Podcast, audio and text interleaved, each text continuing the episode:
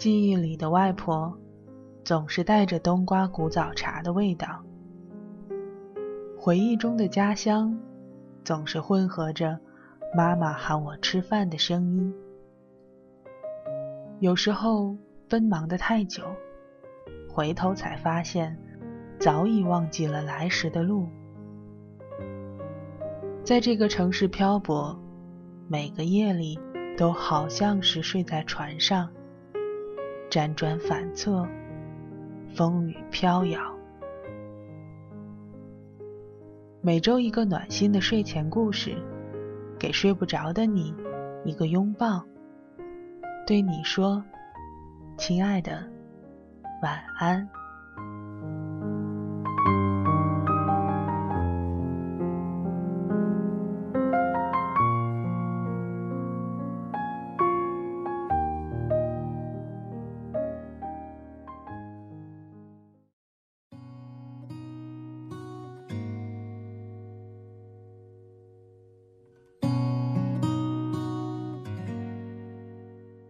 这里是由简单调频为你特别送上的，亲爱的晚安，我是苏阳，你最近过得还好吗？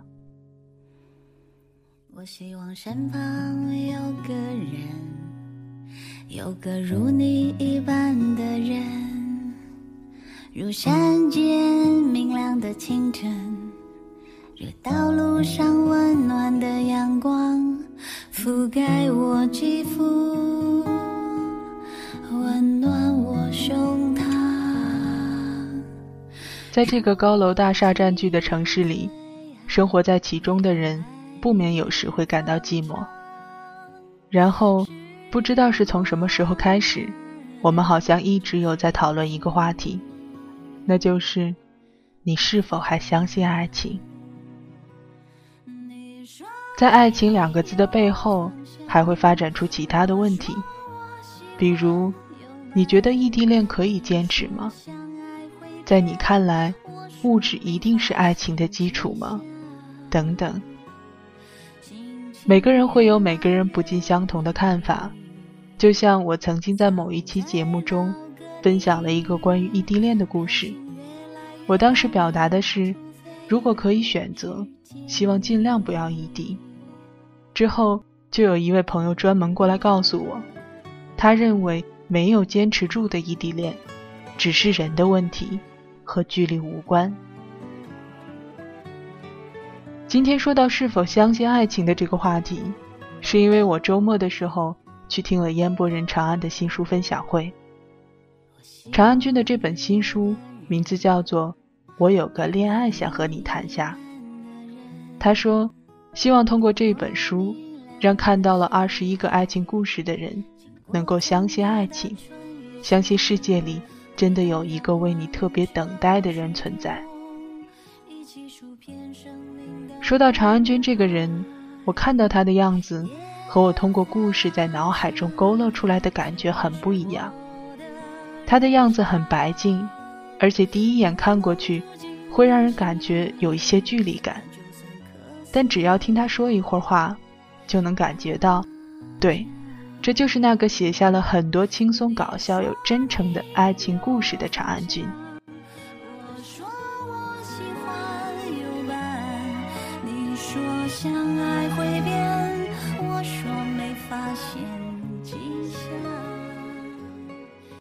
我今天要分享的故事并没有收录在他的新书当中，故事的名字叫做《喂猫的女孩》，这是我在很早之前。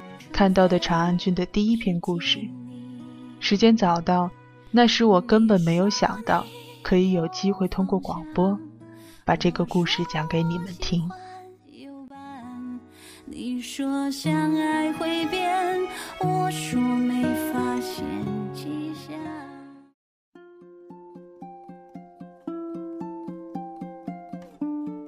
有段时间我穷得一塌糊涂，某天早晨喂猫。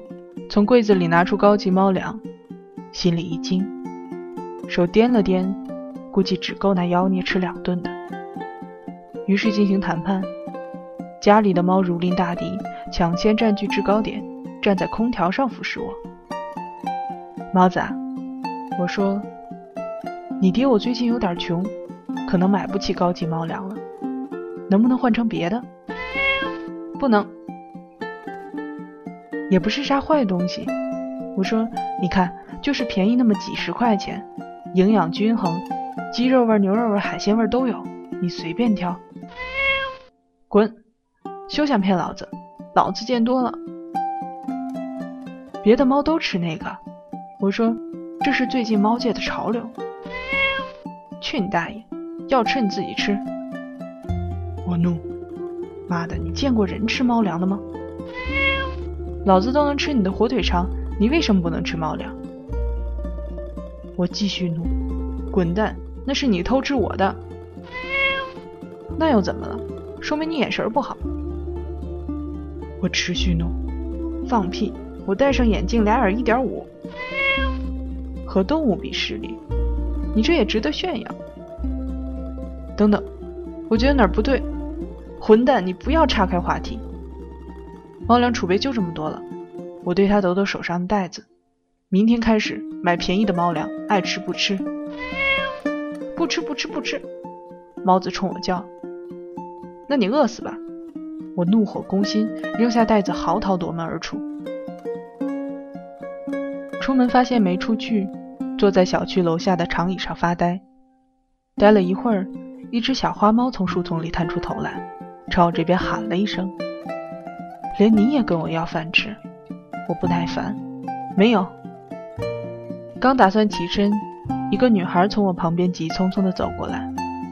小花猫明显是看见了她，叫得更欢了。鞋带，女孩喊。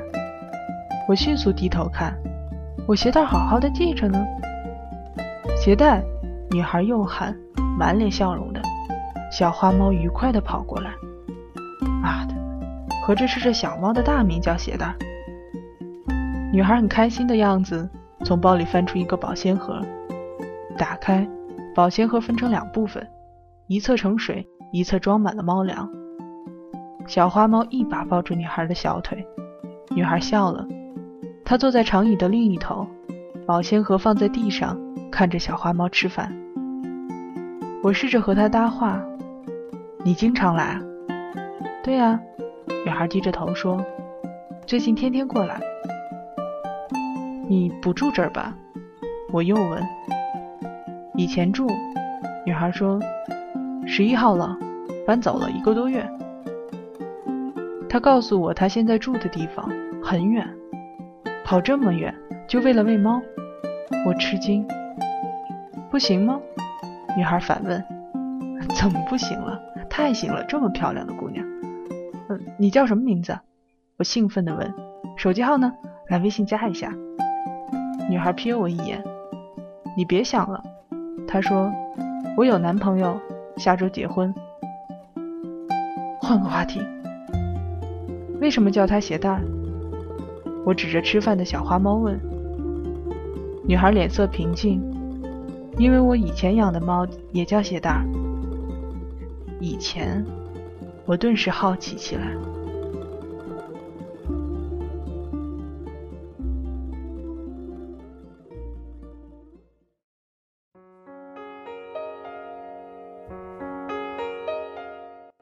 嗯，我养鞋带养了两年呢。女孩说。从小养的，它是只小母猫，黑色的。朋友家的猫生了三只，养不了，我去凑热闹。结果他一看到我就往我手上蹭，我可高兴了，就把他抱了回来。小时候特别闹，抓沙发、抓衣服、撕卫生纸、咬电脑线。一开始我就叫他猫子，后来他不到四个月大，就学会了解鞋带。于是就叫鞋带。后来我准备结婚了，和我男朋友谈恋爱谈了一年多，他人不错，有车有房，工作也稳定。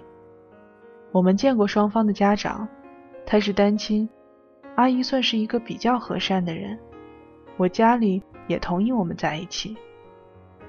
就是有一个问题，他不喜欢猫。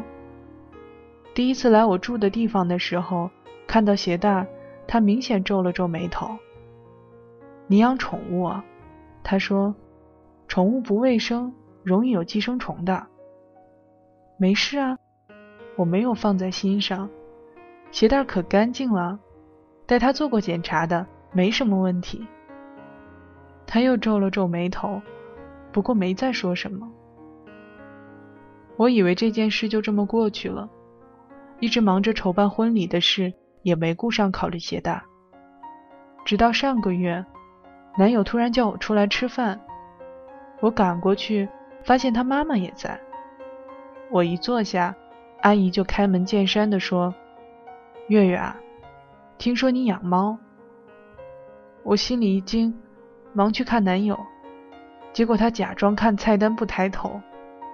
我只好说：“是的，养了一段时间了。不过阿姨你别担心，我家猫很乖，也没有什么疾病，不影响我的。”我知道不影响你。阿姨微微笑着，慢条斯理地说：“可是啊，月月，你想过没有？将来你们要孩子，养一只猫总是不好。阿姨认识一个人，女儿就是因为怀孕的时候养猫。”后来就流产了，阿姨，那个流产也有很多原因的，不一定是因为养猫。我试图解释，那也不行。阿姨还是保持着微笑。孕妇要保证清洁安静的环境。先不说小猫会不会影响你休息，假设孩子平平安安生下来，那么小的孩子，要是被猫抓伤了怎么办？这就是关系孩子的一生啊。阿姨不是不喜欢小动物，她又说：“阿姨就是觉得不安全。你自己也想想，对不对？”说完，她起身要走，临走又补充了一句：“月月，听阿姨的话，阿姨是为你好，也是为以后你们的孩子好。”她走了，我不知所措的看着男友，这时他才终于抬起头来。你也听到我妈说的了，我怕我说你会生气，就让我妈劝劝你。我已经不知道是该生气还是该冷笑，只是觉得浑身发抖，没有力气。能不能不让鞋带走？我说，真的没有事的，我可以再带他去做检查，我自己也会小心，真的很小心。他摇头，这关系到我们的孩子，我不能答应你。我也给你的爸妈打电话了，他又说，他们也觉得养猫对孩子不好，还是早点送走。我愣住了，很长时间没有说话，眼泪一颗颗的落在桌子上。本来我想试着找别人替我养一段时间，我爸妈已经表明了不会帮我养，在朋友里问了一圈，也没有人能养，在网上发帖。大家都想养刚生的小猫，我真的是绝望了。又给他打电话，我说能不能缓一缓？我们可以等确定要孩子之前再把鞋带送去别人家，那时候也许就有人能代养它了。不行，他说，我妈不会同意的，我也不同意。结婚后我们就要孩子，到时候你又舍不得猫怎么办？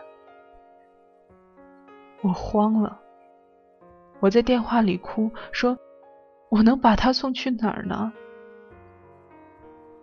我找了一家宠物店，他说：“我问过了，那收容流浪猫，条件也不错，就送去那儿吧。”这对鞋带太残忍了，我哽咽。他的声音瞬间冷下来：“你分不清主次吗？”他问我：“结婚和养猫哪一个重要？不能都重要吗？”我继续哭着说：“鞋带跟了我两年多，我舍不得，你帮帮我好不好？”他声音冷冰冰的：“你自己选吧。”我抱着鞋带哭了一夜。第二天，我下了决心，把鞋带送走。我天真的觉得，也许过一段时间，男友就会改变主意。我只是把鞋带送去宠物店寄养两天，以后还会接回来。这样想的话，心里好像就不那么难受了。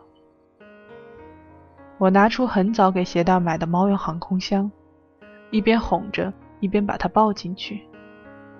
以前鞋带特别抗拒这个箱子，都是死扒着箱门不松手。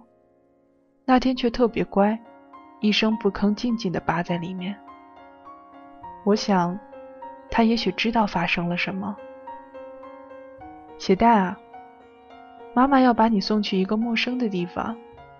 我说，你别怕，妈妈保证鞋带就在那儿住几天，很快就会把你接回来，好不好？鞋带还是没什么动静，伸爪子去抓航空箱的门。鞋带，鞋带，我又叫他，用手摸他的头。鞋带，你看看妈妈，妈妈不是不喜欢你了，妈妈要去维护一下她的爱情，她再不结婚就晚了。你听得懂吗？鞋带瞪着眼睛看看我。以为我要和他玩，跃跃欲试的来扑我的手，我觉得眼眶热热的，赶快关好箱门，打车去宠物店。路上，男友打电话问我怎么不在家，他开车来送我们。我说不用了，挂了电话。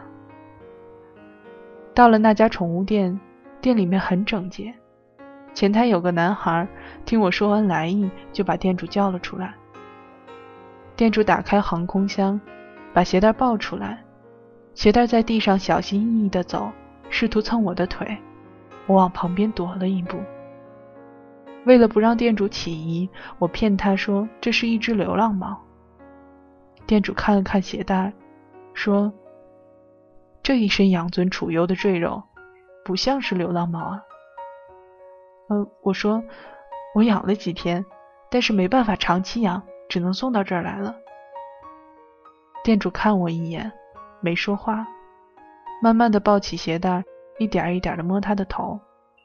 鞋带还是一声不吭，很温顺，就是一直盯着我看。我觉得再这样下去，我就要哭出来了，赶紧往门口走。然后，鞋带轻轻的叫了一声，我眼眶一下就湿了。回头看一眼，鞋带又轻轻的叫了一声，开始试图挣扎。店主看我的眼神，好像能看进我的心里。你确定这是一只流浪猫？店主问。我不知道说什么，眼泪不停的往下掉。你走吧，店主说，以后也别再来了。他抱着鞋带转身进了店里，一个店员看出了端倪，板着脸的给我开门。我没走，我在门口站着，还是哭。我忽然意识到，我错了，全错了。我想的太美好了，男友现在不接受鞋带，将来也不可能的。我这次走出门去。就再也见不到鞋带了，但是我一句话都说不出来。我想和店主说：“你等一下，我不寄养了，我现在就带他走，真的，真的。”我想叫鞋带一声，我想和他说：“鞋带，妈妈骗你的，妈妈不走，你吃太多了，妈妈吓唬你一下。”鞋带，你要去哪儿啊？我看不到你了，你要去哪儿啊？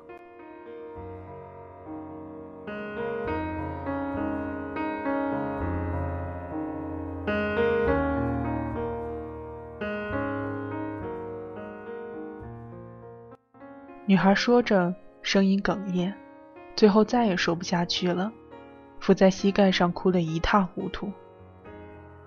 我艰难的把眼泪忍回去。你应该把他接回来，我说。那他怎么办？还有结婚？女孩抬起头，闷声说。我不说话，意味深长的看着他。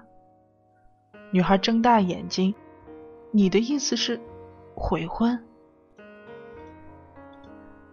还没结婚，就已经要你放弃你最爱的一样东西。我说，你想过没有？结婚以后，如果遇上别的问题，你可能还会被要求放弃更多。女孩一脸错愕，我不知道，我不敢想。她说：“这种事真的可以吗？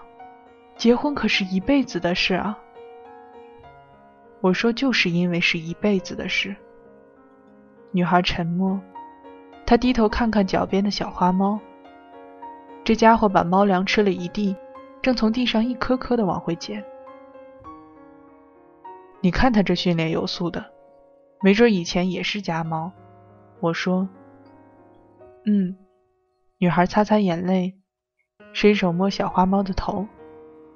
小花猫停下吞咽的动作，用嘴去蹭她的手。你愿意养它吗？女孩问我。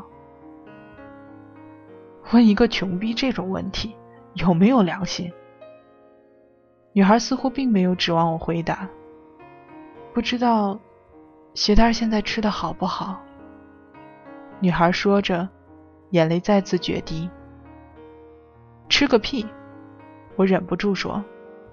他现在肯定正在想，主人去哪儿了？不是说过几天就接我回去吗？是不是我平时吃的太多了？那我现在开始不吃饭，是不是就能回家了？女孩眼泪扑簌簌的往下掉。我不喜欢你们这样的人。我站起身说：“口口声声说为了爱情，你那算个屁的爱情！只要找对了人，什么时候结婚都不会晚的。”说完，我离开了那个地方，去给家里的猫子买饭。在超市货架前站了几分钟，犹豫不定。最后还是买了一大包高级猫粮，刷光了银行卡里所有的钱。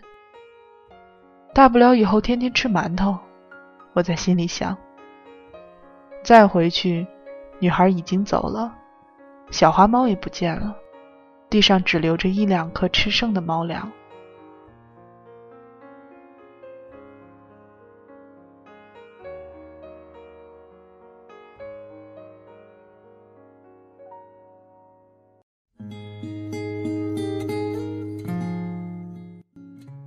后来过了很长一段时间，我完全忘了这段经历。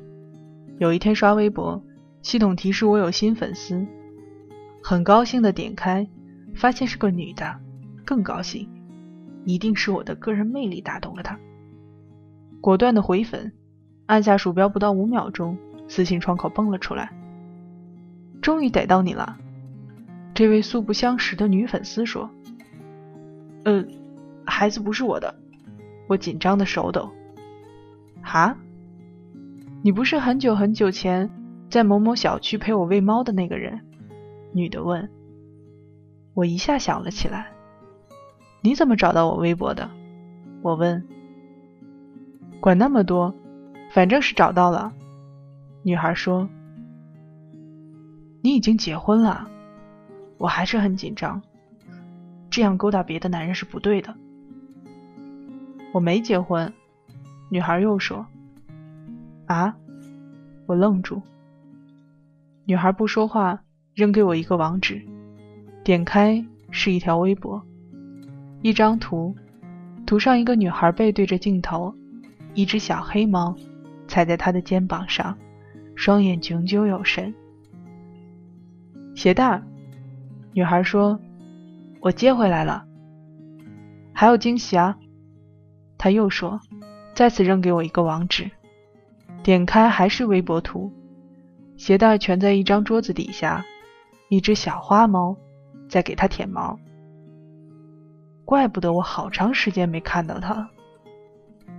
小花猫也有名字了，女孩打字叫鞋底。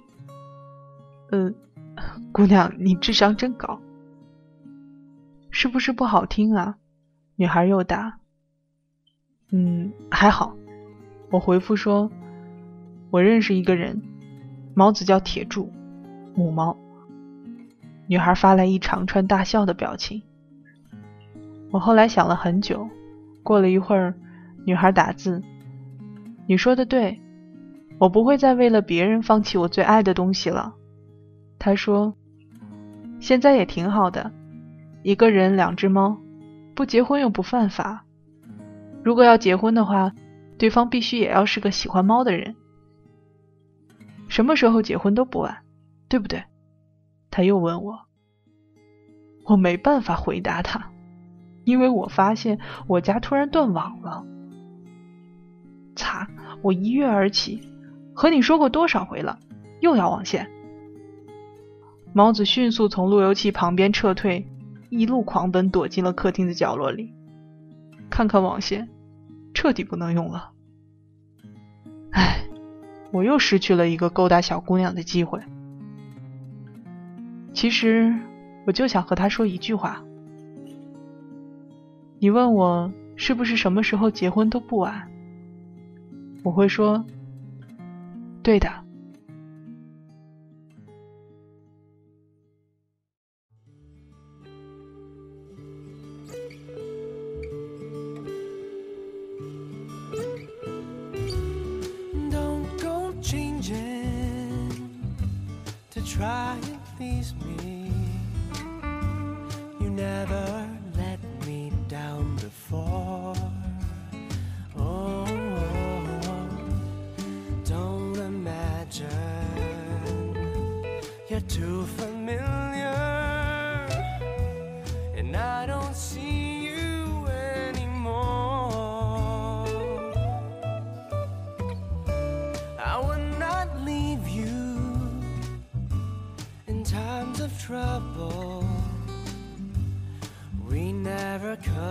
Come this far.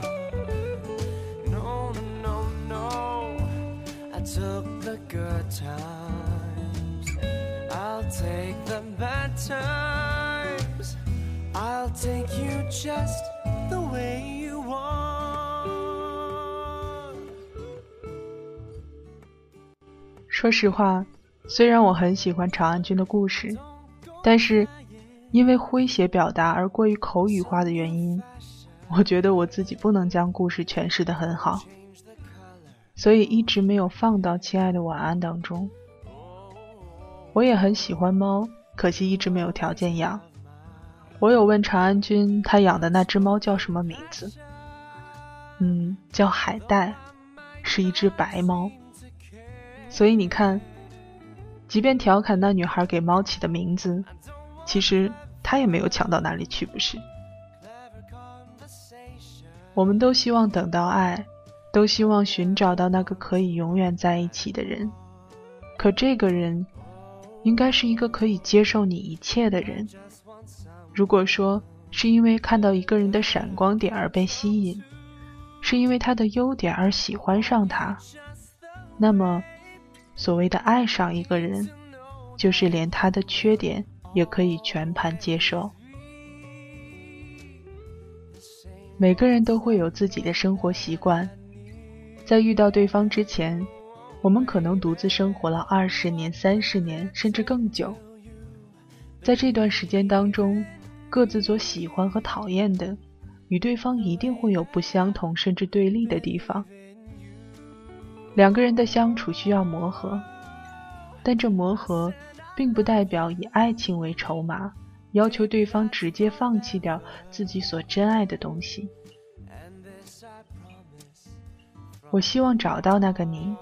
那个可以接受彼此脾气、喜好甚至灰暗面的你，然后对彼此说：“我就是喜欢你现在的样子。” I love you